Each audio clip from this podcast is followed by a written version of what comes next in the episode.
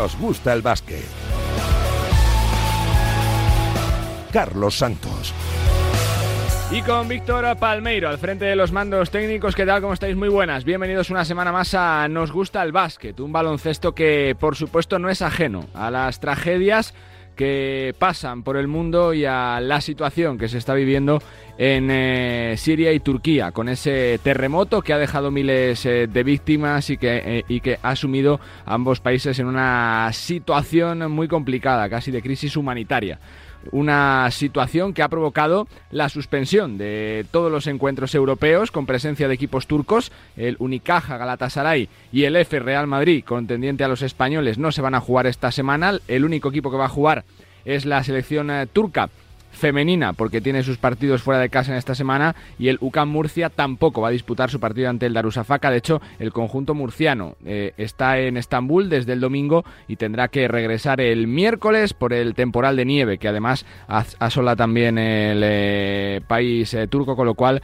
situación complicada y difícil y por supuesto mucho ánimo a todos los afectados en esas regiones, en Turquía y Siria, en ese, en ese desgraciado terremoto. Un baloncesto que además está viviendo eh, la entrada en la fase decisiva de la temporada, porque estamos en la previa de una Copa del Rey para la que apenas quedan días ya en Badalona. A partir del jueves 16 de febrero, el Real Madrid, el Barça, el Juventud, el Valencia, el Vasconia, Gran Canaria, Tenerife y por supuesto el eh, Valencia se van a disputar el primer gran título oficial de la temporada y la situación en la liga está tremenda. Madrid y Barça compartiendo liderato con 16 victorias en 19 jornadas, con pelea tremenda, como siempre, por los puestos de playoff con grandes eh, sensaciones de Breogán y de Obradoiro, que van a competir hasta el final seguro por estar en ese top 8 y con la pelea por la permanencia, como siempre, fantástica. Quedan 15 jornadas y con 6 victorias está Granada, con 5 está Zaragoza, con 4 está Betis, que ganó este fin de semana, y con 3 eh, Fuenlabrada y Manresa, que se hunden un poquito más en la clasificación, pero como digo, todavía con 15 jornadas por jugar y pendientes de dos nombres en la NBA. El primero, Kyrie Irving ha dejado Brooklyn después de que pidiera el traspaso la semana pasada.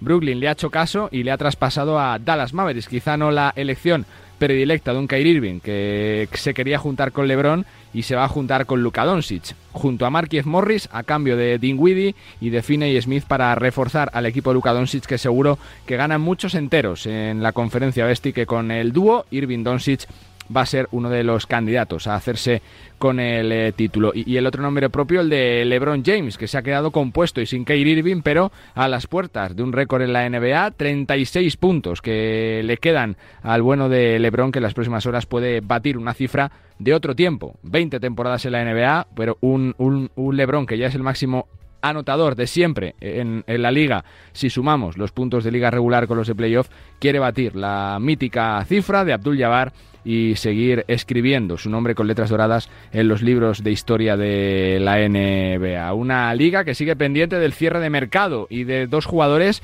que pueden cambiar de aire. Sergi Vaca eh, pidió no jugar hasta el 10 de febrero con Milwaukee Bucks para explorar el mercado y Billy Hernán Gómez, que después de hacer su mejor partido de la temporada, 22 puntos y 16 rebotes, aprovechando la lesión de Balanchunas y demostrando que es un jugador que vaya donde vaya, va a tener minutos y que lo va a hacer bien, pues pidiendo el traspaso a la franquicia para intentar salir de unos Pelicans que no terminan eh, de apostar de forma definitiva por él, porque en sí apuestan es por Santi Aldama y por Ricky Rubio, que están eh, teniendo muy buenas sensaciones y demostrando que sus equipos, Memphis y Cleveland, pueden llegar bastante lejos. En la Euroliga más de lo mismo. Olympiacos y Real Madrid mantienen el pulso después de una nueva jornada doble en la antesala de una semana que también va a ser decisiva, la última antes del eh, parón por las competiciones eh, coperas y una Euroliga que también apunta a estar prácticamente cardíaca hasta el final. El EFES fuera de los puestos de playoff con 11 jornadas por jugar, con un calendario muy duro por delante y ya veremos si siendo la sorpresa negativa de la temporada junto a Milán. La selección femenina concentrada en Guadalajara desde este lunes para jugar dos partidos fuera de casa en estos próximos eh, días, dos partidos que si bien no sirven de mucho lo clasificatorio, porque España ya está con billete para el Eurobásquet de, este verano en Eslovenia e Israel, sí sirven para preparar precisamente ese campeonato, para enrolar a las jóvenes en el sistema de Miguel Méndez y para mantener el puesto número uno en el ranking que tiene la selección. Con lo cual el mundo del baloncesto que nos sigue dejando muchos y muchos titulares como el de Brianna Stewart, posiblemente una de las mejores jugadoras de la historia, que cambia Seattle después de siete años para jugar en los New York Liberty. Consiguió incluso que el, Empire State de Nueva York eh, se iluminara con eh, su nombre, con el nombre de, de Stewie para calibrar un poquito la magnitud de una jugadora de leyenda. Y antes de meternos en faena, que tenemos eh, protagonistas muy chulos y mucho que contar, te recuerdo que el 7 de marzo es un día histórico para el baloncesto español. Se va a retirar la camiseta de Pau Gasol en el Staples, en el eh, Crypto Center de Los Ángeles, en el antiguo Staples Center, en un acto seguro emotivo, precioso y que va a elevar más la figura todavía de Pau Gasol y gracias a Gasol eh, Foundation sorteamos eh, dos entradas para acudir a esa retirada, a esa ceremonia el próximo 7 de marzo en el Crypto Arena de Los Ángeles. Para participar es muy sencillo, tienes que hacerlo a través de la plataforma Kukumiku y tienes que hacer una aportación mínima en el link eh, del sorteo y todos los fondos eh, que se aporten irán destinados exclusivamente a programas y actividades de la Gasol eh, Foundation. Hasta el 23 de febrero, el 24 de febrero se dará a conocer el ganador de esas dos entradas para acudir a la ceremonia de retirada de la camiseta de Pau Gasol el próximo 7 de marzo en el Crypto Arena. Gracias a Gasol Foundation, dos oyentes de Radiomarca podrán acudir a ese, a ese día que es absolutamente histórico para el baloncesto español. Enseguida estamos en Santiago de Compostela, en Sevilla, dialogando con dos pivots que lo están haciendo realmente bien y que además seguro que apuntan a los próximos compromisos de la selección. Y también tenemos cita con eh, las dos timoneles de la selección de Miguel Méndez que se ha vuelto a juntar en la penúltima concentración antes del Eurobasket y también hablar y mucho de la NBA porque está tremendo el mercado de fichajes y, el, eh, y la figura de LeBron James. Con Víctor Palmeiro y con Julián Pereira, presentaciones hechas enseguida. Nos ponemos al lío, hablamos de básquet y nos gusta el básquet.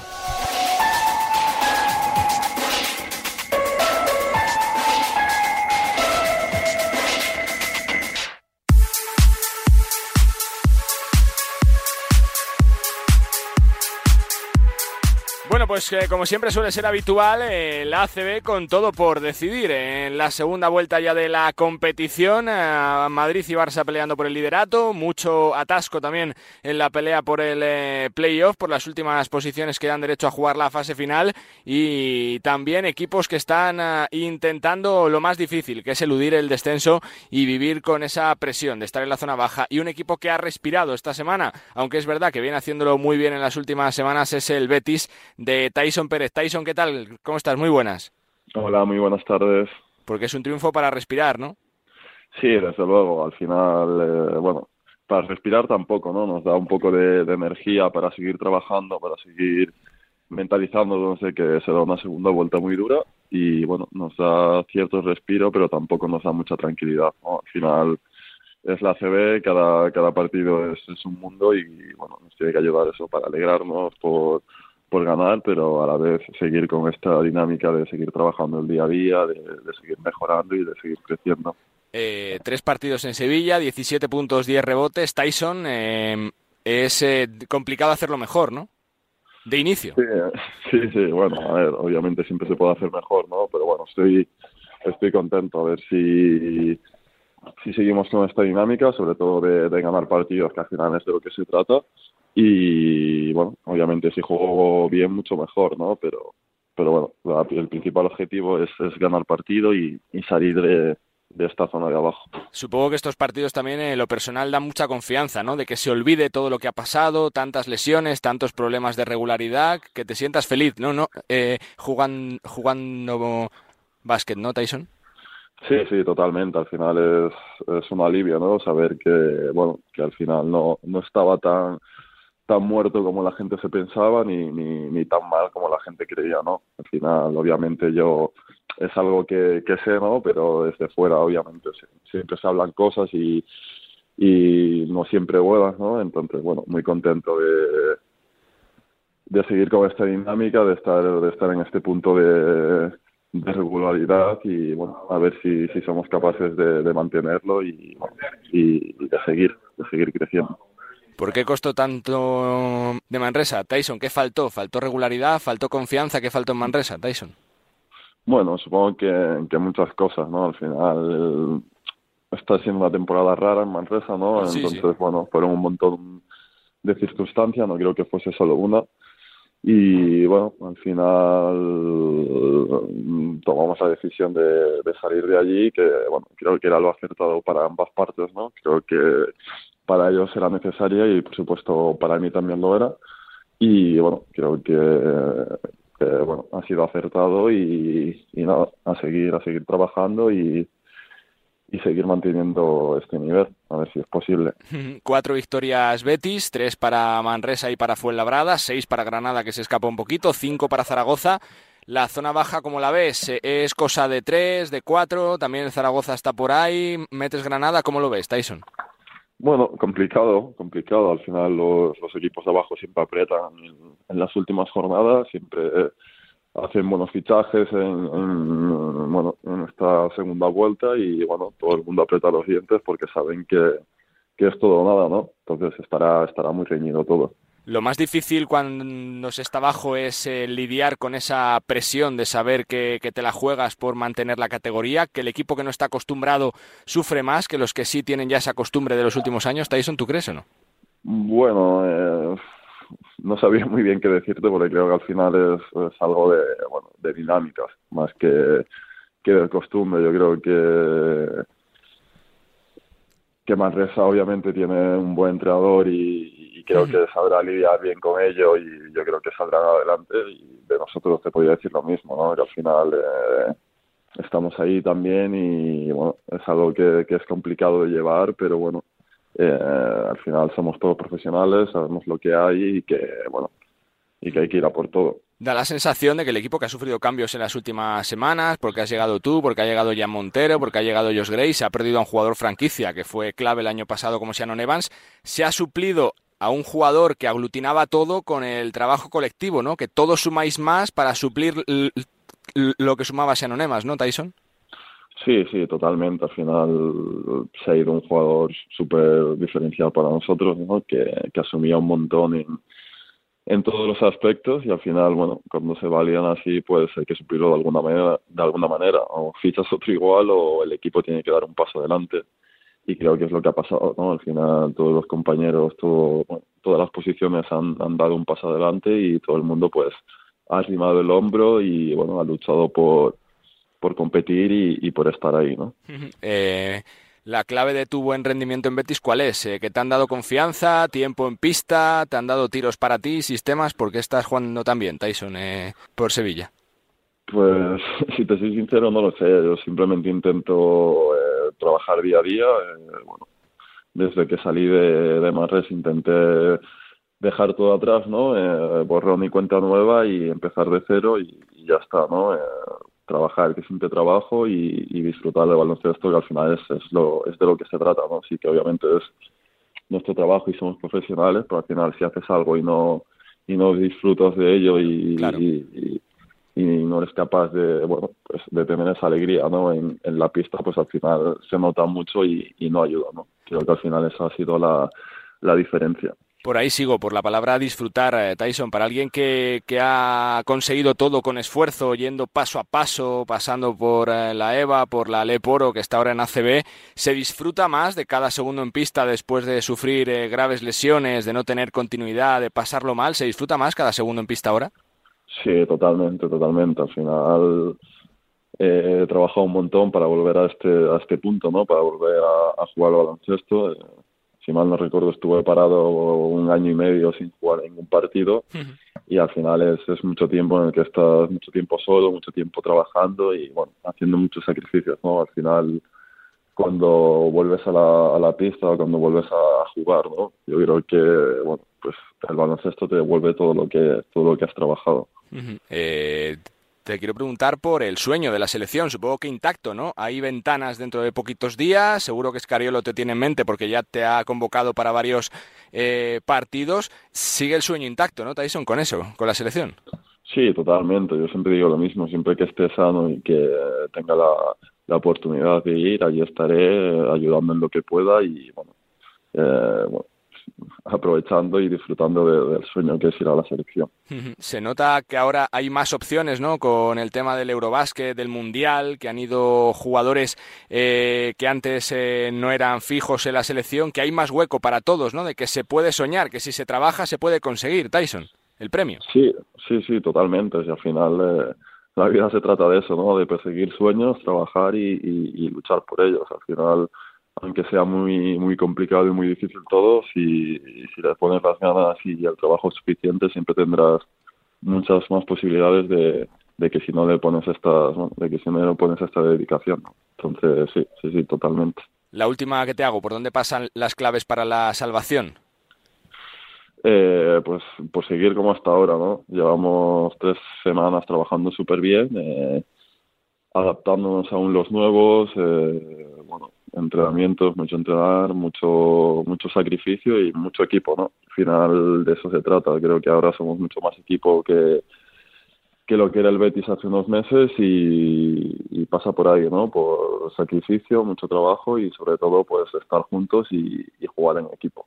Pues Tyson, que nos gusta verte disfrutar sobre una pista, que te lo pases bien, que las cosas salgan y que sobre todo que se remate la faena como se merece, que es con la salvación. Suerte y gracia, Muchísimas gracias y un fuerte abrazo. Tyson eh, Pérez, eh, pívot de Real Betis, no se puede entrar mejor en un equipo, la verdad. ¿eh? Tres partidos, 17 puntos, y rebotes de media, siendo líder desde el primer día para Luis Casimiro y siendo clave en esa cuarta victoria que conseguía este fin de semana el conjunto sevillano para salir, por lo menos, en esta semana de los puestos de abajo. ¿Cómo está la pelea por la permanencia? Seis victorias para Granada, cinco para Zaragoza, cuatro para Betis y tres en una posición muy complicada fue Labrada y Manresa en malas dinámicas pero todavía 10, todavía 15 jornadas y mucho, pero que mucho que pelear.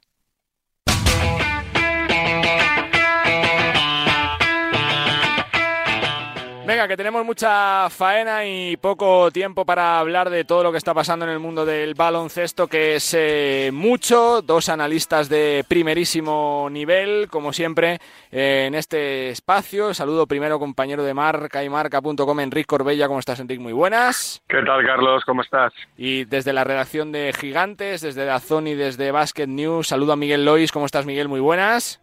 ¿Qué tal? Muy buenas, Carlos. Y bueno, pues eh, por comenzar un poco, Enrique, por orden cronológico, lo de Kyrie Irving, ¿no? Eh, ¿Cómo te ha sentado?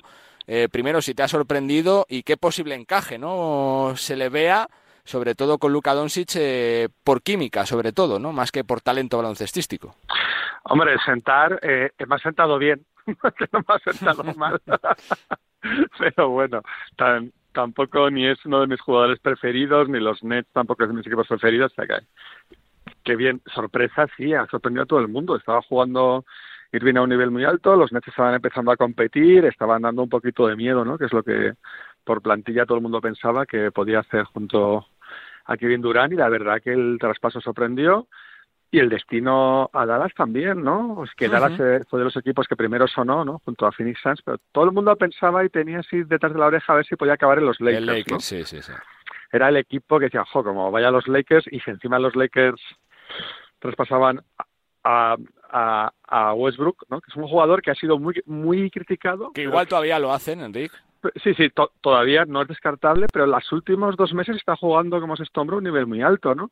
Entonces era el, además los mensajes de LeBron, ¿no? Ha sido un poco enigmático, bueno, los últimos un poco más críticos. Entonces, pues sí, el destino, el destino a Dallas a mí me ha sorprendido, la verdad.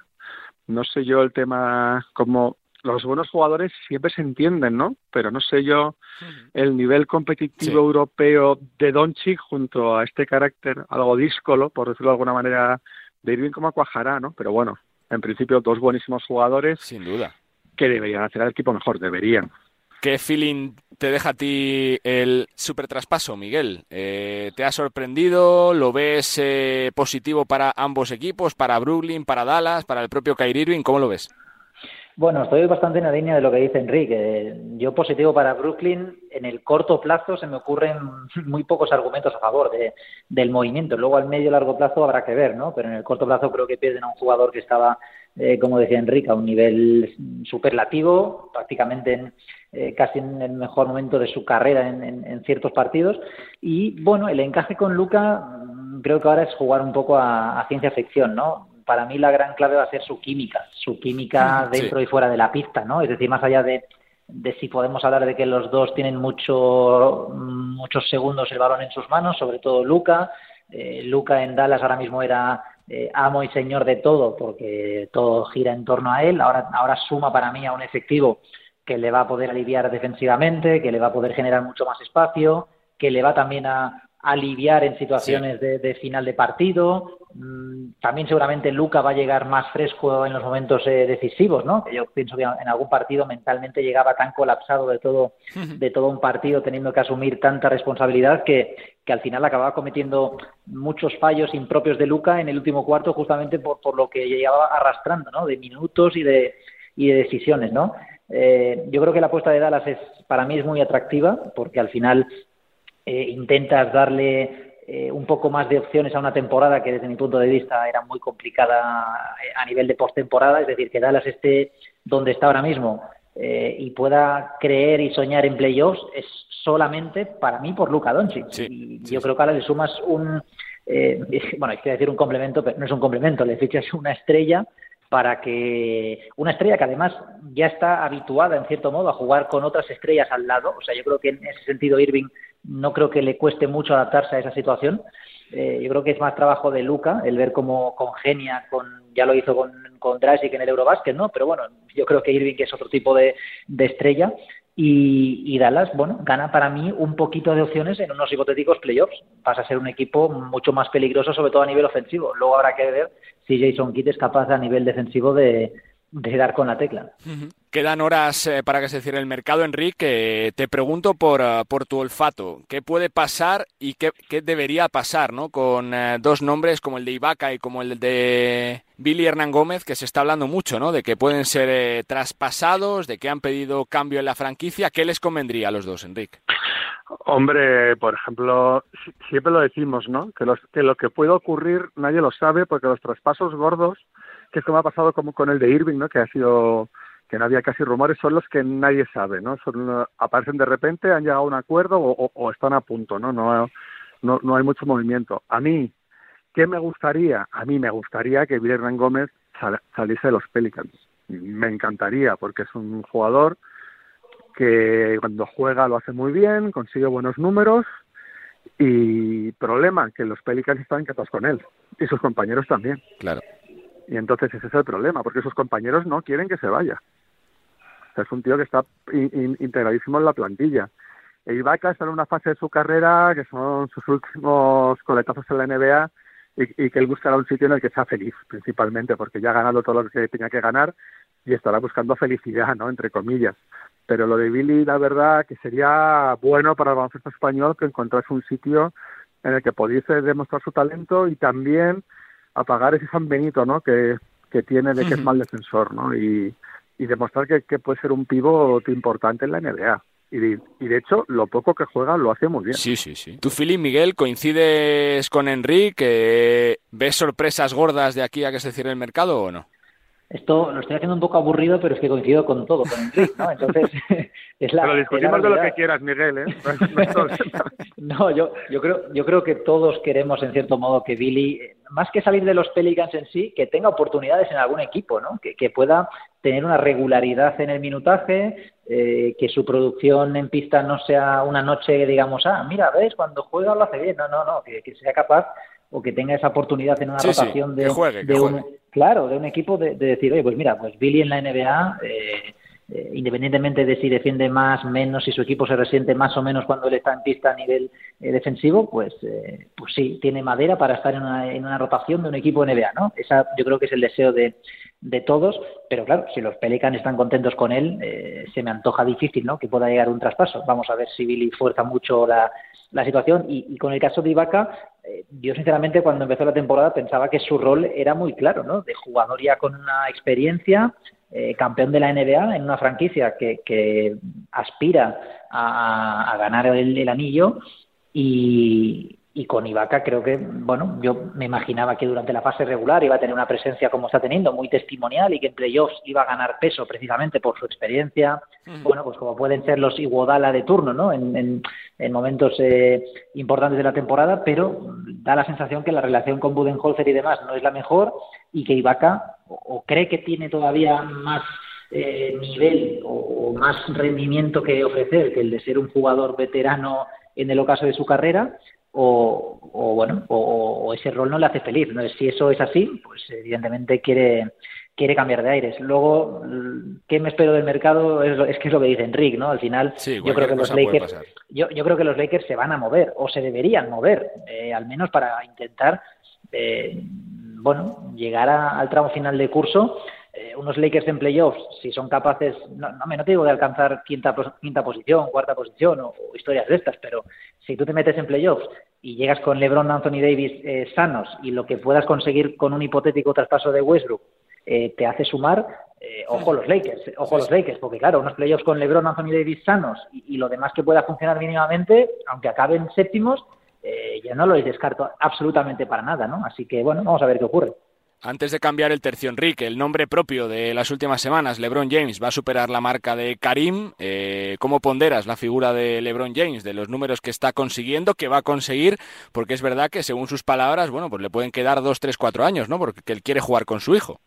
Pues nada, hasta que llegue su hijo, ¿no? Él irá sumando numerazos, a ver si tiene suerte, los Lakers mejoran y puede competir por anillo, ¿no? Porque vamos, es una pena los últimos años que han fichado en teoría bien, pero por lesiones y demás circunstancias no, no han competido como deberían. Y Lebron es que no se puede discutir, o sea, es que a nivel numérico es una barbaridad, a nivel competitivo él ha demostrado que puede convertir a un equipo en campeón, es uno de los tres, cuatro, cinco mejores jugadores de la historia de la, historia de la NBA y aún le queda carrete, ¿no? Adelantar a Karim como máximo anotador histórico es una barbaridad y el único pero que le puede poner la gente en su carrera son las finales que ha perdido, ¿no? Pero las finales solo las pierde el que está, y él ha llegado un montón de veces. Entonces yo creo que su figura, no sé si llega al nivel de, al nivel icónico de Michael Jordan, pero está ahí peleándolo, ¿no? Y me parece que es un jugador que ha reescrito la historia de la NBA en las últimas dos décadas. ¿Tu sensación de la figura de, de James eh, pues yo me quedo con una frase de me quedo con una frase de Enrique que es que a LeBron no se le puede discutir. Para mí ese es el, gran resumen, ¿no? No se trata de comparar si es mejor o peor que Jordan, si ha llegado a su altura, si ahora defiende menos y perjudica a su equipo. Yo, un tío que tiene 38 años y está promediando 30 puntos eh, por partido, vamos, es que para mí no, no tiene ningún tipo de. no admite discusión alguna. Yo creo que la carrera de LeBron es bueno, es incomparable porque cada una, cada carrera creo que es diferente a la de todos los eh, jugadores. Yo creo que LeBron ha perdido finales, evidentemente, eh, como la perdieron en su día Magic y, Larry Bird, y nadie les cuestiona seguramente su, su nivel de, grandeza, como ha perdido Kobe también finales. Bueno, eh, yo creo que superar la marca de, de, Karim es algo que parecía inabarcable, ¿no? Si en el año 2003, cuando entra LeBron en la liga, nos dicen que 20 años después eh, va a superarla. Y va a superarla no porque en las primeras 15 metiera 40 y en las últimas 5 se está arrastrando metiendo 12 puntos y va a llegar por, por, por longevidad. No, no, no. Que, que, que, con 38 años siga anotando 30 puntos por partido, ¿no? Y, y liderando una franquicia como los Lakers, ¿no? Entonces, bueno, creo que es una carrera eh, excelsa y como dice Enrique, ¿no? Vamos a ver, eh, vamos a ver si los Lakers son capaces de, de rearmarse en próximos meses y puede volver a competir por un anillo. Claro, ¿cómo vas a decirle tú a Lebron con lo que está haciendo? Decirle, oye Lebron, ¿qué te queda? ¿Un año o, dos? Claro, es que yo ahora mismo, el ocaso de su carrera, salvo lesión grave, es que no se lo veo, porque está jugando a un nivel altísimo. Eh, por cambiar de, tema, dos asuntos que, saco encima de la mesa. Enrique, el, el EFES. Eh, ¿Qué va a pasar con el EFES? ¿Se va a meter en playoffs eh, de Euroliga? ¿Tiene aplazado su partido contra el Real Madrid? ¿Tiene un calendario complicado los 11 encuentros que le quedan por delante? ¿Te convence el EFES? ¿Lo sigues viendo favorito si se mete en playoffs? ¿Lo ves peor que, eh, la temporada pasada o no? Vamos, yo voy a parafrasear ahora a Miguel, ¿no? para mí son un poco como los Lakers, pero mejor, ¿vale? Entonces, están un poco regular ahora, están mal, como se metan, que tiemblen todos yo creo que se van a meter. Entonces, si se meten, que tiemblen todos. Pues es el equipo que los dos últimos años ha demostrado que es el que mejor compite Europa, junto con el Real Madrid, pero con mejor plantilla. Entonces, yo creo que les... Que no sé si plantilla, pero sí estrellas, Enrique, o sea, jugadores bueno, decisivos. en los últimos dos años, para mí las dos mejores plantillas de Europa han sido EFES y Barça, y el EFES ha sabido competir mejor que el Barça. Entonces, este año lo mismo no tienen la química que han tenido otros años, pero como se metan, han demostrado que saben ganar. Hmm. Y no les hace falta tampoco jugar muy bien para ganar, ¿no? Entonces eso si se meten están ahí. Para mí sigue siendo uno de los favoritos. Si no se metiese o cayese las primeras de cambio, sería un sorpresón. Pero vamos, que, el, que yo no lo querría ver ni en pintura, en la segunda fase, ni en pintura. Lo sigues de cerca semana a semana, Miguel. Eh, ¿Sigues confiando en los turcos? ¿Te quedes todavía los tres dedos de Ataman de esta temporada? ¿Es más complicado? ¿Cómo lo ves?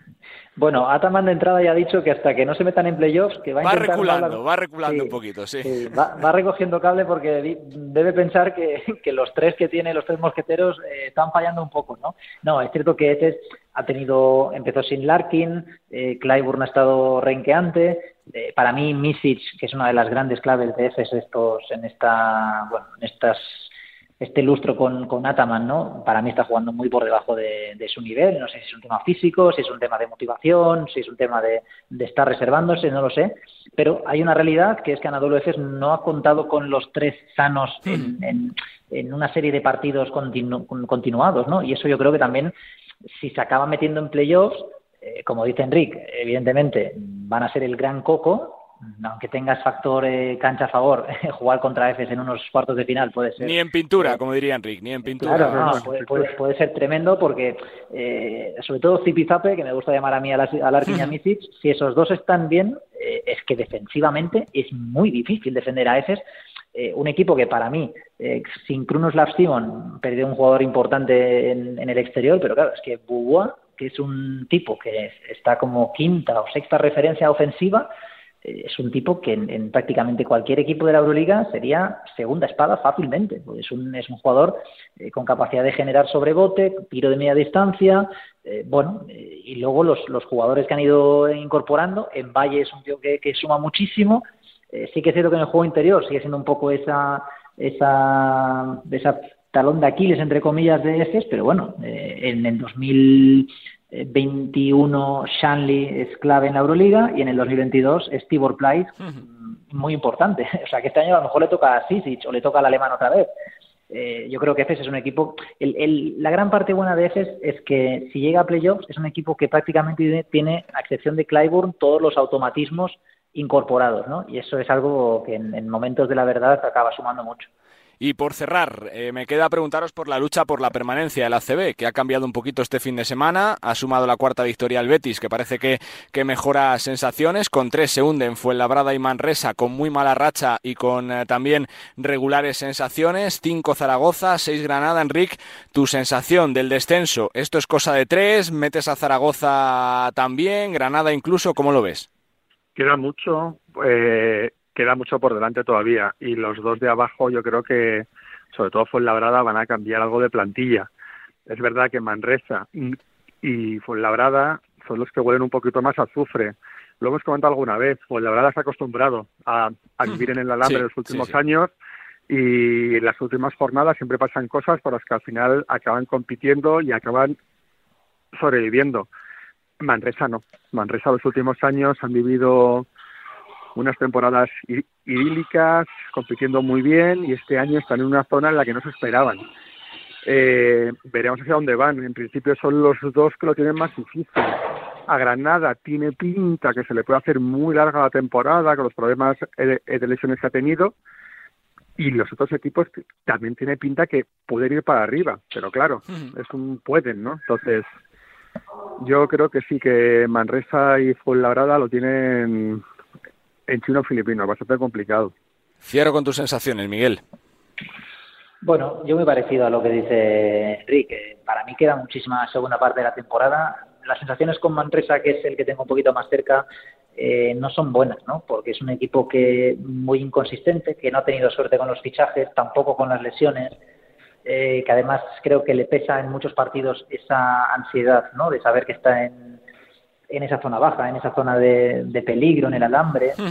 Y, no sé si el estar jugando la Basketball Champions League esta temporada le está ayudando mucho al equipo de Pedro Martínez, ¿no? Porque, bueno, al final no lo estás haciendo mal, has ganado partidos importantes eh, y partidos de cara o cruz, pero, pero claro, tu objetivo no es llegar lejos en la, en la BCL, tu objetivo es salvarte, ¿no? Y, bueno, esa optimización de recursos, de, del físico, de, de, las rotaciones, eh, bueno, vamos a ver cómo pesan. No sé si Manresa va a moverse mucho más en el mercado porque ha, cambiado mucho la plantilla, ¿no? Desde el día uno hasta ahora. Yo creo que Fuenlabrada sí que lo va a hacer. Parece que Betis ha encontrado un poquito eh, pues piezas importantes para equilibrar un poquito la plantilla desde que se fue Shannon Evans, aunque para mí es una baja, eh, bueno, incuestionable la de, la de Shannon Evans. Zaragoza para mí tiene talento para no para no sufrir y Granada bueno me genera dudas me genera dudas. Eh, es cierto que la lesión de Felicio y un poco esa mala racha pues mentalmente les bloqueó.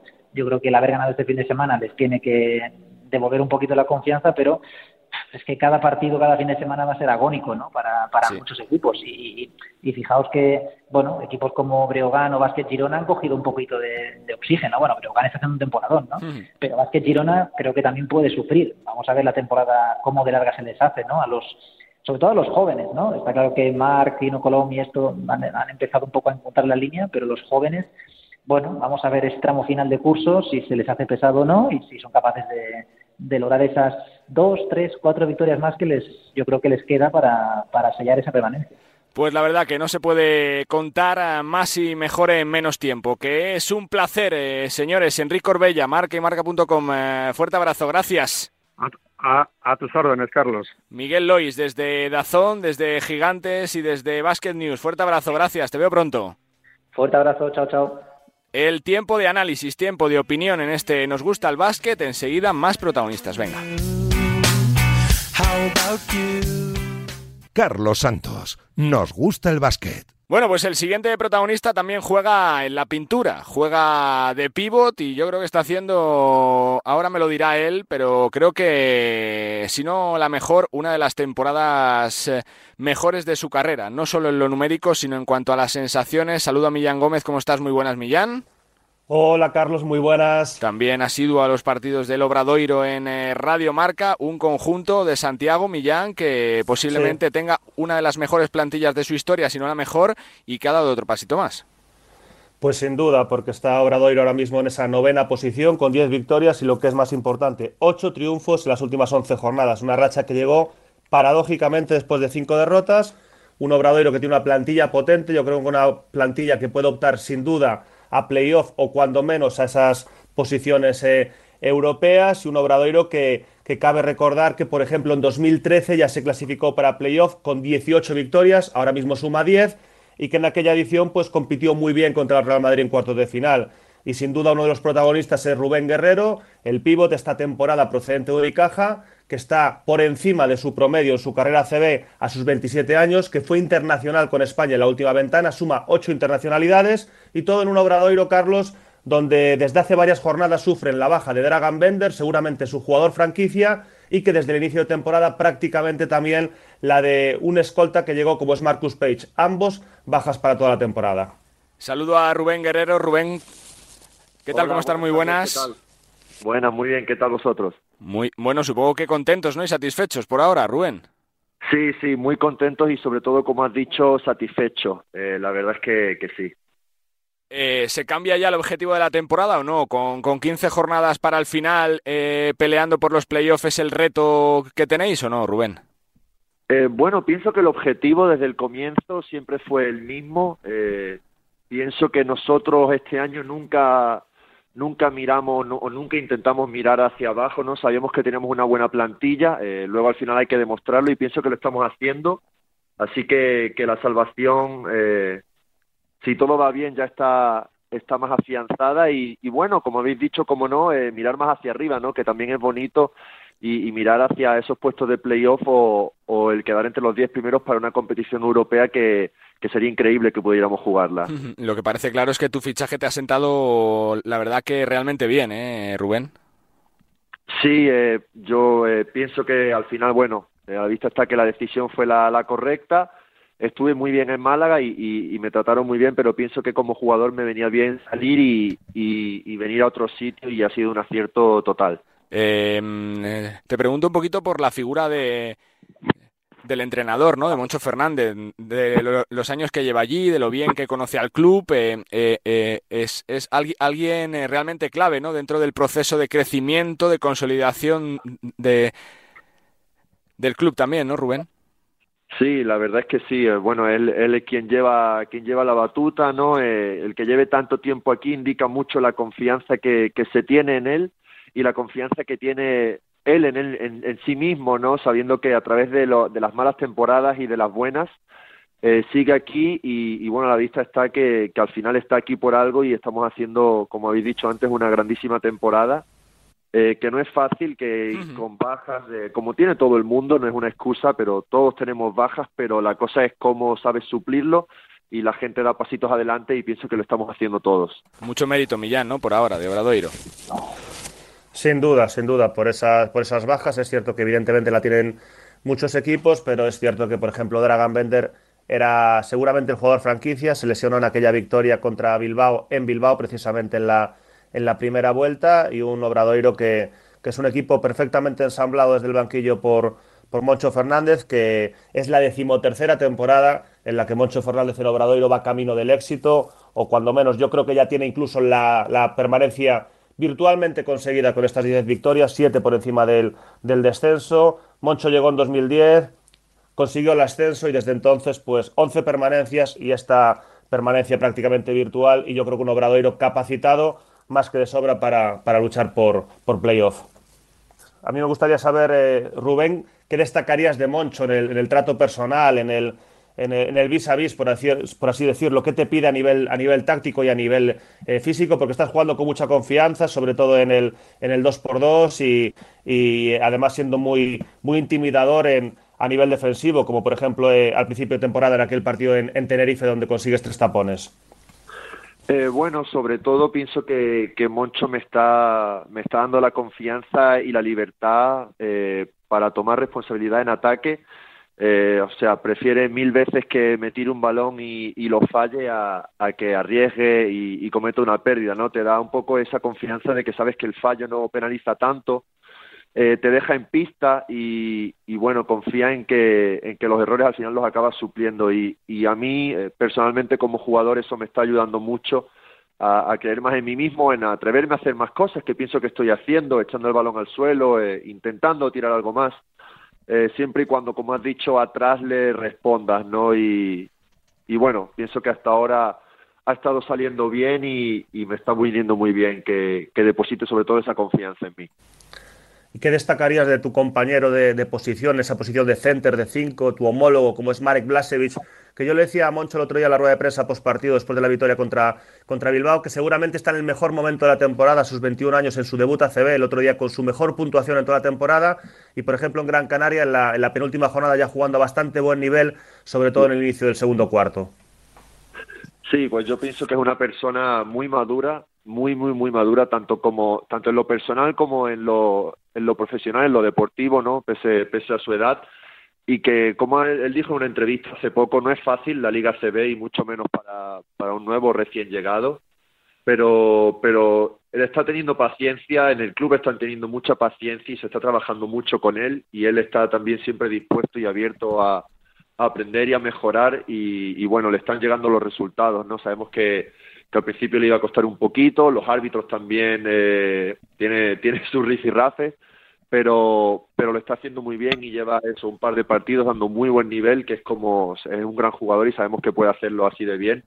Y, y, le falta el, mantener esa constancia que, que, bueno, que lleva haciendo y, y si sigue así hasta el final de temporada, nos va a ayudar y nos está ayudando muchísimo. Así que, que, bueno, es un jugador que aún le queda mucho por delante, pero es que está siguiendo una, una gran evolución, la verdad. Eh, Rubén, ¿tienes la sensación de que es la temporada con más protagonismo del jugador local de España en los últimos años? Que se ha seguido la rueda del Eurobásquet, del, del año de, de las inferiores de la selección, que se confía más en vosotros?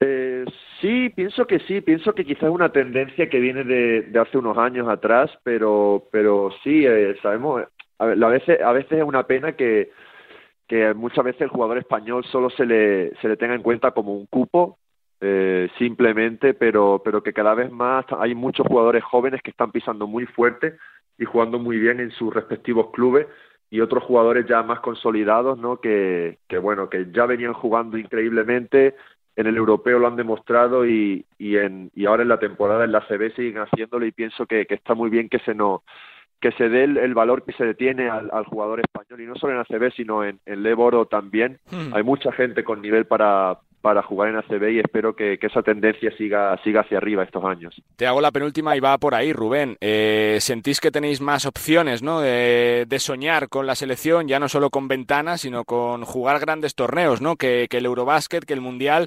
precisamente lo que enseña es eso, ¿no? que, que hay vida más allá de las estrellas y que, y que sea cual sea el jugador de aquí, siempre cumple, siempre compite y siempre rinde? Sí, la verdad es que sí. Pienso que lo de las ventanas es un claro ejemplo, ¿no? De que es verdad que al principio eh, hubo mucho, bueno, nos tiramos muchos años en el que pues no llegaba nadie a, a, dar ese pasito, pero hemos visto que en cuanto la puerta se ha abierto, los jugadores han entrado, los que han estado yendo a las ventanas y, cumpliendo todos estos años, han entrado y, bueno, y han cumplido con creces y, más de lo que se esperaba, ¿no? Mucha gente eh, ganando ese europeo y siendo muy importantes. Entonces eso para los demás, ¿no? Para los que seguimos ahí intentando dar ese paso, pues, pues te sigue dando mucho la esperanza de que sabes que si sigues trabajando, sigues siendo insistente, eh, al final te puede llegar a ti también tu recompensa y, y bueno, eso es lo que hacemos todos, ¿no? Al final trabajar para ese objetivo claro. final. Y las dos últimas por mi parte, Rubén, ¿cómo estás viendo desde la distancia, tú que saliste este verano de tu zona de confort, que es, que es Málaga, cómo estás viendo a, a Unicaja, que parece que está volviendo a ser muy competitivo. Tú, por ejemplo, que jugaste allí, que eres de allí, de, de, de Marbella, y que llegaste incluso a jugar una, una final de la Copa del Rey con, con Unicaja. No, pues es una alegría, la verdad, verlos, verlos tan bien porque, porque se lo merecen y, y no es solo ese simple hecho, pero se lo están ganando, ¿no? Se lo están trabajando muy bien. Eh, llegó Ivonne a mitad de temporada pasada y este año desde el principio ha hecho el equipo a, un poco adaptado a su forma de entrenar, a su forma de jugar. Eh, en el club le han, dado esa confianza, ¿no? De pese a, a que no terminamos muy bien la temporada pasada, se, se siguió eso confiando en él, en, los, en algunos jugadores que, que había allá y, lo están demostrando, no están compitiendo a un grandísimo nivel en casa. Eh, con un Carpena lleno es muy, muy, muy difícil ganarles y, y bueno, están demostrando, eh, van muy bien en la tabla, clasificados con creces para la Copa del Rey eh, y, y, bueno, pienso que para playoffs seguramente también, en la BCL jugando muy bien también y, y bueno, eh, son un equipo que en defensa está muy, muy duro y, y, bueno, es un poco la seña de identidad que ellos tienen, ¿no? Y la verdad es que ya luego un poco más como aficionado, quizás o como una persona de allí, es una alegría que el club vuelva un poco a, estar en su sitio y que la gente esté respondiendo con tanta alegría, ¿no? A esos éxitos de, del equipo, ¿no? Así que la verdad que yo también me alegro mucho por ello. Y por último, llevas ocho internacionalidades, con, con, España. Fuiste convocada a la última ventana con aquella victoria, por ejemplo, en Pésaro sensacional contra Italia. Ahora ese viaje a Islandia y recibir en Cáceres a, a Italia. ¿Cómo te está sirviendo eh, estas últimas concentraciones con la selección para tu crecimiento también personal con un entrenador sensacional como es, como es Sergio Scariolo? Porque estamos hablando con Rubén Guerrero, que hace apenas unas semanas sí, sí. pues batió su, su récord de valoración en ACB contra Basconia con, con 24 de, de valoración. Eh, pues, pues la verdad es que el ir con las ventanas a mí siempre me hace muchísima ilusión y, me encanta el hecho de que me llamen porque eso me lo tomo un poco como un premio, una recompensa al, ya lo he dicho alguna que otra vez, al trabajo bien hecho durante la temporada, ¿no? Entonces, bueno, eh, es una satisfacción muy grande que, que siga contando contigo, Sergio, y el cuerpo técnico, pues eso, para representar a, a España y para jugar con la selección en algo tan importante, ¿no? Que aunque parezca que no, pero es importantísimo la labor que se hace en las ventanas y la labor que hace el grupo, porque no solo va, no solo queda el hecho del clasificarse para la próxima competición, sino bueno, un poco el bloque de las ventanas, pienso que es por lo que les ha ido también en el europeo, ¿no? Ese grupo que lleva siendo trabajado tanto tiempo, ventana tras ventana, y tan seriamente le ha dado a tantos jugadores esa confianza y esa soltura de para luego en el europeo no achicarse no y estar estar a la altura de del reto. Y bueno en mi caso que no no he ido no al europeo pero pero también te da esa confianza y, esa satisfacción de decir que estás haciéndolo bien para luego volver con tu equipo y, y seguir trabajando pues más y mejor eh, todavía para para hacerlo bien en tu temporada y esperar que a ti te llegue ese momento Buen binomio, sí señor, el que tiene Santiago con el Obradoiro y con Rubén Guerrero. Rubén, felicidades por eh, las jornadas que lleváis, por la parte de, la temporada que estáis haciendo, tanto en lo personal como en lo colectivo,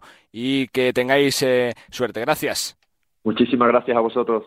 Fuerte abrazo, Millán. Grande gracias. otro para Rubén. Continuamos, venga. Bueno, pues seguro que nuestra Cristina Ubiña está ah, viviendo una semana especial de regreso a la selección, eh, un equipo que se ha vuelto a poner en marcha esta semana en Guadalajara para afrontar dos partidos de ventanas, con parte del trabajo hecho pero con mucho en juego. Cristina, ¿qué tal? ¿Cómo estás? Hola, muy buenas. Porque nunca hay partidos de transición con la selección, ¿no, Cristina? No, no, exacto. Es todo continuo total y sobre todo porque el reto es mantener ese puesto eh, del ranking y ir, ir aún eh, preparando cositas ¿no? para el siguiente reto del Campeonato de Europa, que, para el que quedan tres mesecitos. Exacto, es, seguir creando un grupo, un grupo compacto, eh, ir conociéndonos poco a poco, porque al final hay, hay mucha gente nueva, también el seleccionador es nuevo, nueva dinámica y bueno, pues eso, ir creciendo poco a poco para, para mantener el, el listón de, de, la España de siempre. Dentro de esta selección de la España de siempre, como dices, hay muchas caras nuevas, jugadoras que no pueden estar por lesión, jugadoras que regresan como Laura Gil y alguien como tú que tiene especial ganas ¿no? por volver, que ha estado cerquita, pero el tema físico no te ha dejado ¿no? hasta ahora, Cristina. Sí, sí, eh, ayer estuvimos hablándolo y yo al final, entre unas cosas y otras, llevo desde, desde Tokio sí, sí. sin aparecer por aquí y la verdad es que ya tenía ganas, porque al final venir aquí siempre es es un orgullo y, ver a las, las, chicas todas juntas es, es muy guay, la verdad. Ya hemos visto que el equipo es eh, solvente, fiable, juega bien. ¿Lo ves muy diferente de los años anteriores con eh, Miguel Méndez esta selección? ¿Juega muy, muy cambiado de otros años o no, Cristina, esta selección? Bueno, yo creo que, que seguimos teniendo la, la rasmia española, ¿no? El, el jugar un juego muy dinámico, eh, agresivas en defensa, a correr, pero bueno, eh, poniéndole ahora más criterio ¿no? al, al juego, a, los detalles y, y, bueno, eso al final, pues lo que te digo, con, con nuestra identidad, pero ir, ir sumando cosas nuevas y detalles. Eh, Cristina, como, como, pieza ya básica de la selección, después de los años eh, que llevas, también con Valencia Basket, por las conversaciones que has tenido con las compañeras en estos, estos últimos meses, ¿notas que se ha recuperado el hambre, las ganas por estar en la selección, por ganar cosas otra vez, que parecía que antes era fácil, que se ganaba prácticamente sin, sin salir de casa, pero que ahora hay, hay, hay que regenerar ese hambre por ganar títulos otra vez, Cristina? Bueno, a ver, yo creo que las ganas siempre han existido, ¿no? Sí que es cierto que, que el nivel de Europa eh, se, ha, igualado muchísimo porque han venido selecciones eh, que han dado un paso adelante o dos y, al final hace que, que, cuesten más llegar las medallas. Pero, pero nosotras siempre hemos tenido ese hambre, da igual que vengan gente joven que, que las veteranas, que yo creo que todas tenemos el mismo objetivo y eso, eso es clave para, para estar arriba o luchar por lo máximo. Vaya fábrica de bases que tenemos en España, es tremendo, Cristina. ¿Cuántas, ya ves. ¿Cuántas salen, eh? Qué barbaridad. Sí, sí, levantas una piedra y te aparecen 15, sí, sí, tal cual. También gracias a, a lo que han hecho las compañeras, ¿no? Tanto Laia Palau como Silvia Domínguez, que son referentes para todas, supongo. Claro, al final eso también influye, ¿no? De, de, cuando eres pequeña, en quién quieres parecerte, pues al final, pues eso, si tienes como referente a gente como, como Laia, como Silvia, como, bueno, como muchísimas jugadoras en la posición de base, pues obviamente hay, hay mucha más gente en esa posición. Vamos con el presente y con el futuro. Eh, ¿Notas que esta selección tiene muchísimo recorrido, que, todavía hay jugadoras muy, muy, eh, con muchos años por delante, como tu caso, como el de Laura Gil, como el de Silvia Domínguez, como el de Alba Torrens, pero que, lo que viene detrás es tremendo, con eh, Maite Cazorla, con Raquel Carrera, que lo que hay es fantástico para soñar? Pues yo creo que sí, porque de verdad tienen, es que siguen siendo súper jóvenes, ¿sabes? Que, que, como llevan ya en dinámica durante unos años, piensa, piensas que son ya veteranas, pero realmente siguen siendo súper, súper jóvenes y, y, eso al final es un, un apostar por seguro, ¿no? Por decir, eh, si ahora están en este nivel, si, si el físico les acompaña, van a, vamos a tener a, a mucha gente por delante muchos años. Eh, como jugadora, ¿qué supone cuando veis el ranking y veis que España está en lo alto? ¿Qué supone como jugadora por lo que habéis vivido, por lo que lleváis detrás? Bueno, es un poco la recompensa al día a día, ¿no? De decir, no es solo ganar un campeonato y ya estás allí, no, es un, bueno, pues son años de sacrificio, años en los que hemos estado mucho tiempo arriba, pero bueno, eh, que aunque haya años que todavía no hemos conseguido, como por ejemplo el de hace dos años, eh, la gente sigue sigue apostando por España y sigue sabiendo que, que nuestro nuestro estatus y nuestro nivel es, es ese.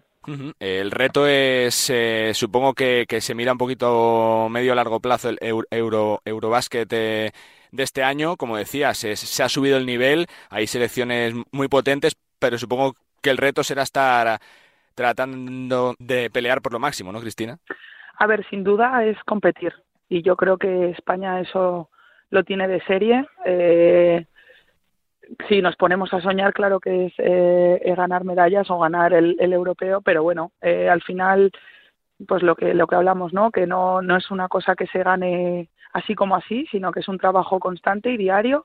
Eh, ahora estamos poniendo en práctica, que tampoco tenemos mucho tiempo, pero bueno, es, es ese día a día y que eso, a competir e intentar conseguir el máximo posible. Voy terminando. ¿Cómo se cambia el chip eh, siendo jugadora? De, de, estar hasta hace tres días con Valencia, con otros sistemas, llegar con la selección, tener que trabajar, ser como esponjas para que se absorba todo, que en tres meses prácticamente hay una cita con poquito tiempo para que se prepare, ¿no? Ya, bueno, a ver, eh, es fácil, ¿eh? Porque al sí. final, no sé, eh, este, igual eso es lo, lo bonito, ¿no? De esto, que, que todo el mundo tiene esas ganas, esa ilusión y, y yo creo que se contagia. Y, y, bueno, a nivel táctico, el baloncesto más o menos sí, está sí. inventado, la verdad. No, no es nada, no, nadie va a enseñar cosas muy nuevas. Entonces, bueno, es adaptarte, el cambiar el chip y, y hacerte lo más rápido posible a, a lo nuevo. Eh, Voy terminando. Te pregunto por ti, por tus sensaciones, por cómo estás, por lo mal que se pasa con el tema de lesiones. Supongo que será como un camino, ¿no? Que dices, ay, que, que estoy por volver, pero que recaigo otra vez, ¿no? Eso también es complicado, lo psicológico de afrontar, ¿no, Cristina? Sí, sin duda lo que peor se lleva yo creo que son las lesiones o, o el darte cuenta de que te vas haciendo mayor, que tu cuerpo ya no ya no reacciona de la misma manera y que y que bueno, te tienes que, que adaptar tanto tú en tu día a día como en tu juego también, porque eh, eso también varía. Entonces, bueno, eh, hay un tiempo de adaptación que, tienes que asumir, que tienes que llevar lo mejor posible y, y bueno, eh, ser un poco fuerte mentalmente para llevar esos momentos. Eh, te tengo que preguntar por Valencia Basket, también temporada mayúscula la que lleváis y sobre todo que se ve, ¿no? Que, que el crecimiento va siendo sostenido poco a poco, que cada temporada se mejora la anterior. Sí, la verdad es que yo estoy súper contenta, la verdad. Además, eh, llevamos un mes muy dulce, que la verdad que teníamos un poquito de miedo porque este mes de enero eran casi todos los partidos fuera de casa. Hemos hecho creo que 12 días durmiendo en casa todo el mes. Entonces, bueno, teníamos un poco de vértigo, pero la verdad es que lo hemos pasado con creces. Eh, hemos tenido alguna, alguna baja por lesión, pero bueno, en general eh, estamos súper contentas, eh, estamos disfrutando el día a día, que eso también es clave, y, y bueno, eh, ojalá siga así y podamos conseguir títulos. La última que te hago, supongo que es para estar satisfechas y contentas, ¿no? De ver qué nivel tiene la liga, que ya no es solo una cosa de tres como en los últimos años de Girona, de Valencia, de Salamanca, sino que está Zaragoza por ahí también, que está Araski, que hay grandísimos conjuntos con, con fantásticas jugadoras. Cristina, que es tremendo, ¿eh? Sí, sí, sin duda. O sea, la liga, eh, en mi opinión, es la más competitiva de, Europa, sin duda, y, y al final eso es un escaparate buenísimo para nosotras, para los espectadores. Lo, lo único, eso, pues que ojalá se invirtiese más en el, en el baloncesto femenino porque nosotras en, en el día a día y en el trabajo y incluso en el espectáculo creo que lo estamos dando ya. Sin duda, pues la verdad que sí. Pues felicidades Cristina por uh, tu rendimiento, por tu temporada, por volver con la selección y que salga de lujo esta semana que es importante para seguir afilando las cosas de cara al próximo Campeonato de Europa. Suerte y gracias.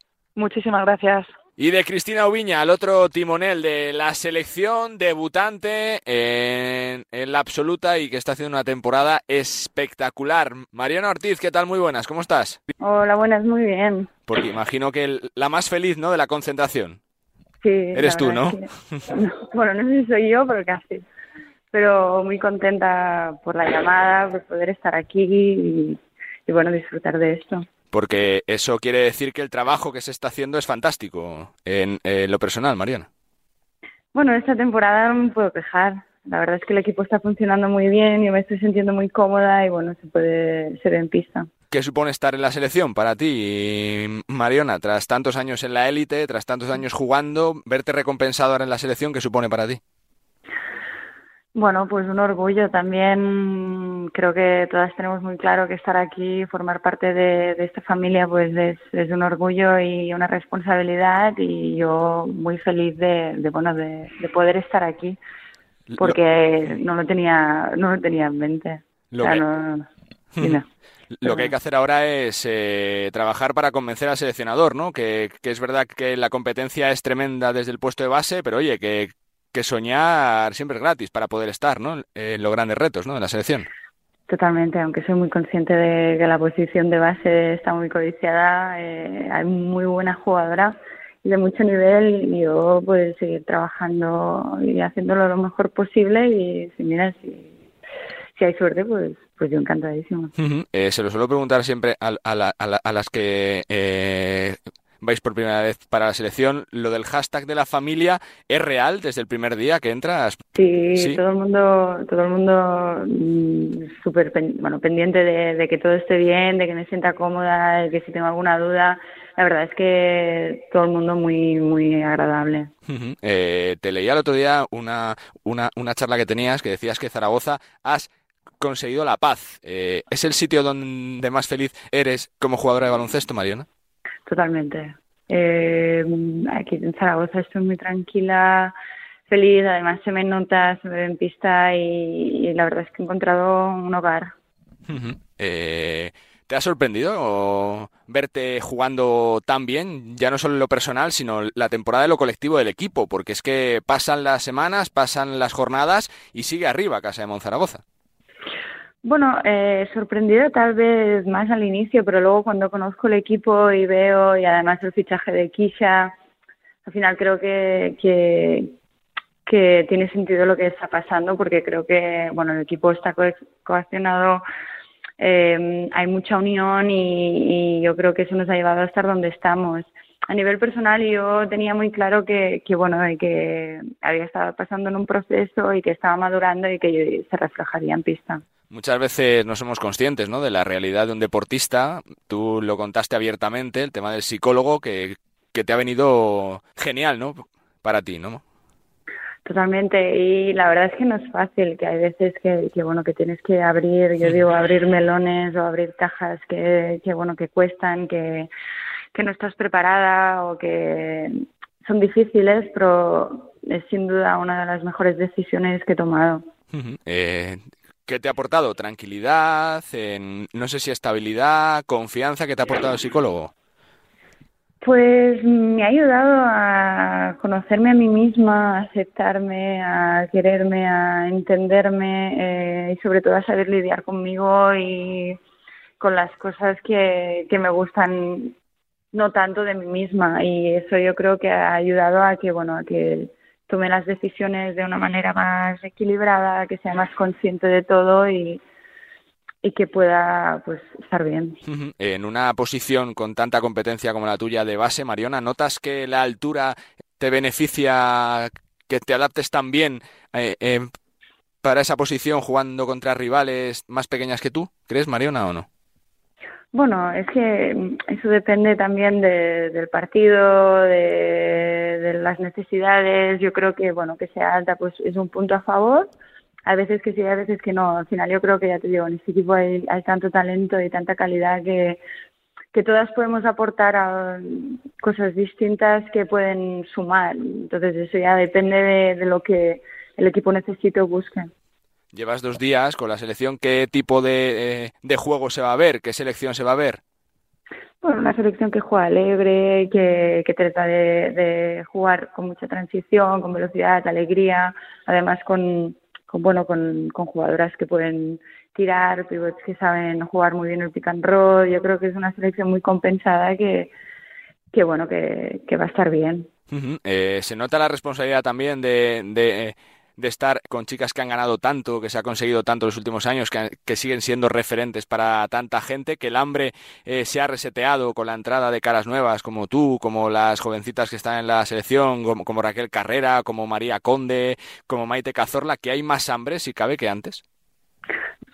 Eh, yo creo que hay, es que siempre ha habido mucha hambre, no te, no te puedo decir si, si hay más, porque tengo la sensación de que estar aquí, cada jugadora que viene aquí, viene con una hambre de ganar y de seguir el, bueno, el camino que han, que han seguido las, las anteriores, que, que no, te, no sé si puede haber más, porque creo que todo el mundo la tiene. Voy terminando, mm. Mariona. ¿Qué se siente eh, cuando juegas en una, una, competición tan competitiva como esta liga? Que cada semana tenéis rivales que os pueden ganar, partidos que, que piensas que se ganan pero luego se pierden, partidos que piensas que se pierden que se ganan. Es que es eh, realmente difícil, ¿no? Hay grandísimas jugadoras. Sí, es difícil, pero súper bonito. Yo creo que el hecho de que la liga esté como esté está haciendo que incluso se, se, una más gente, que más gente quiere verla, está más interesante. Cada partido no sabes, eso da una emoción y, y una bueno unas ganas de, de, saber que yo creo que ayuda yo creo que ayuda al baloncesto femenino de aquí a la liga así que yo creo que, que estamos haciendo las cosas muy bien y que el hecho de que el nivel suba es, enriquecedor. Eh, ¿Sería una quimera pensar que Zaragoza va a pelear por títulos o no? ¿Jugáis la Copa en casa? ¿Sigue el equipo arriba? Eh, ¿Es ese soñar alto, alto, alto o no, Mariana? Alto, alto, alto, no. Alto, pues tanto tal vez. Pero bueno, yo siempre lo digo, que al final paso a paso, partido a partido y a ver dónde nos lleva y si tenemos la oportunidad, pues tratar de cogerla. Al final trabajamos para, para eso, para tener oportunidades y este equipo está trabajando para, para llegar a un punto donde, bueno, si nos, si nos presenta la ocasión de un título, pues joder, ay, perdón, e intentar cogerlo. sí, sí, sí, sí, sí, está claro. Pues eh, felicidades por el eh, por la temporada que estás haciendo, por los años que vienes también jugando en la liga que están siendo fantásticos. Eh, felicidades por todo y que sea una semana realmente provechosa para el futuro. Suerte y gracias, Mariana. Vale, muchas gracias. Mariana Ortiz, eh, base de Casa de Zaragoza y una de las caras nuevas del equipo de Miguel Méndez, que sigue afinando y que sigue apuntalando el roster y la forma de jugar de cara a los retos que vienen. Esta semana, ventanas, estamos, estamos clasificados, pero hay que mantener el número uno en el ranking y también ese Campeonato de Europa el próximo mes de mayo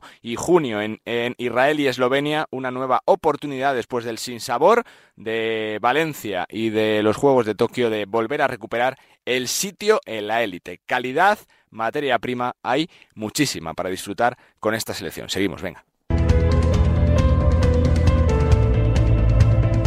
Pues no hay mejor forma de despedir este Nos gusta el básquet que con dos jugadorazas, con eh, dos de las eh, bases de nuestra selección de un equipo que seguro que bajo la batuta de Miguel Méndez también consigue grandes resultados. Materia prima tiene, gran equipo también por delante, aunque es verdad que el nivel de los rivales será tremendo. Con Mariona Ortiz y Cristina Ubiña ponemos punto y final a este Nos gusta el básquet en el que hemos hablado mucho de NBA y mucho de pivots. Y es que entramos en lo de decisivo de la competición. A partir de febrero es cuando los equipos quieren estar bien, quieren llegar a su 100% para pelear por todo lo que viene. Primero la Copa del Rey y después eh, los playoffs las competiciones europeas y por supuesto eh, también los playoffs de la liga. Y suerte a Lenovo Tenerife que este fin de semana disputa en casa la International eh, Champions ante el Viper de la J-League, ante el Sao Paulo y también ante el Monastir de África, con lo cual pues mucha suerte para el equipo de Vidorreta que en casa intentará conseguir un nuevo título a su palmarés y a su trayectoria que es eh, de lo más brillante en, los últimos años. Que ha sido un placer, gracias por acompañarnos una semana más. Ya sabéis que tenéis disponible este programa en formato podcast en las principales plataformas y que nos seguimos escuchando. Disfruten de la radio, disfruten de la vida, disfruten del básquet y nosotros nos escuchamos la semana que viene. Adiós.